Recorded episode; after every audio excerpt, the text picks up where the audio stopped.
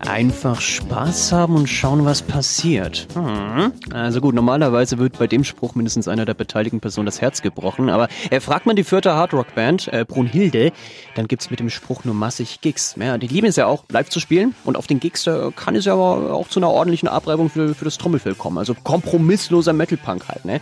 Was zur Hölle steckt also hinter dem Namen Brunhilde? Äh, Caro, die Sängerin, die verrät uns das. What the fuck ist Brunhilde? Also, der Bandname. Das ist schön, dass die Frage gleich zuallererst kommt, weil dann können wir das gleich mal erklären. ähm, also, Brunhilde, der Name, hat weder was mit der Nibelungen noch mit Siegfried zu tun, gar nichts. Wir haben uns da eigentlich eher nichts dabei gedacht, also nichts, was in diese ähm, Richtung gehen soll. Das war einfach nur von Django Unchained. Die Frau von Django hieß Brunhilde und er hat es einfach so cool ausgesprochen, dass wir uns gedacht haben, das ist so abartig, dass es schon wieder geil ist und deswegen heißt die Band jetzt Brunhilde. Viel deutscher könnte der Name also nicht klingen. Und doch singen sie, anders als zum Beispiel die Donuts oder Itchy, mittlerweile immer noch auf Englisch. Also, woran liegt das? Kann die Caro kein Deutsch oder was ist da los? Das ist lustig, dass du das jetzt sagst, weil die Frage hat mir tatsächlich, also in dem Interview wirklich noch keiner gestellt. Also ich habe mich einmal tatsächlich dafür gerechtfertigt, dass das einfach auch vom Tisch ist. Aber also ich habe das einmal versucht und es ist eine Katastrophe, wenn ich das mache. Weil einfach, man hat halt eben diesen fränkischen Dialekt und es ist mit dem R einfach extrem und deswegen mache ich das nicht.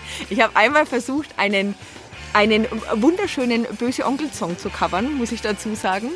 Ähm, und es war eine Katastrophe. War eine mittelschwere Katastrophe, ist aber auch schon 15 Jahre her. Und dann habe ich es noch einmal probiert mit einem Brunhilde-Song, habe mir gedacht, ach scheiß drauf, da schreibe ich jetzt mal einen deutschen Song und dann gucken wir mal. Das ist furchtbar, das geht gar nicht.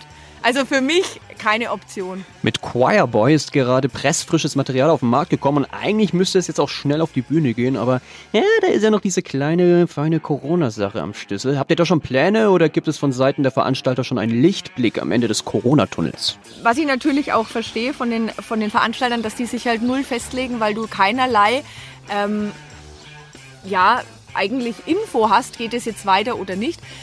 Was man halt jetzt weiß, dass alle Festivals, alle Konzerte einfach auf ein Jahr aufgeschoben worden sind, auf, auf 2021, bloß der Tag wurde verändert.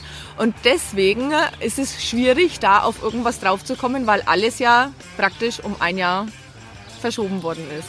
Jetzt haben wir vielleicht das Glück, dass wir vielleicht irgendwo noch mitgehen können bei irgendeiner Tour, irgendeiner Band, aber das wird sich halt rausstellen, weil wie gesagt, die Veranstalter legen sich halt derzeit auch nicht wirklich fest, was das angeht. Puh, also das Problem haben wir als Radiosender zum Glück nicht. Bei unserer Musik juckt ja juckt zwar das Tanzbein, aber Corona, na, da fangt ihr euch damit überhaupt nicht ein. Alles gut.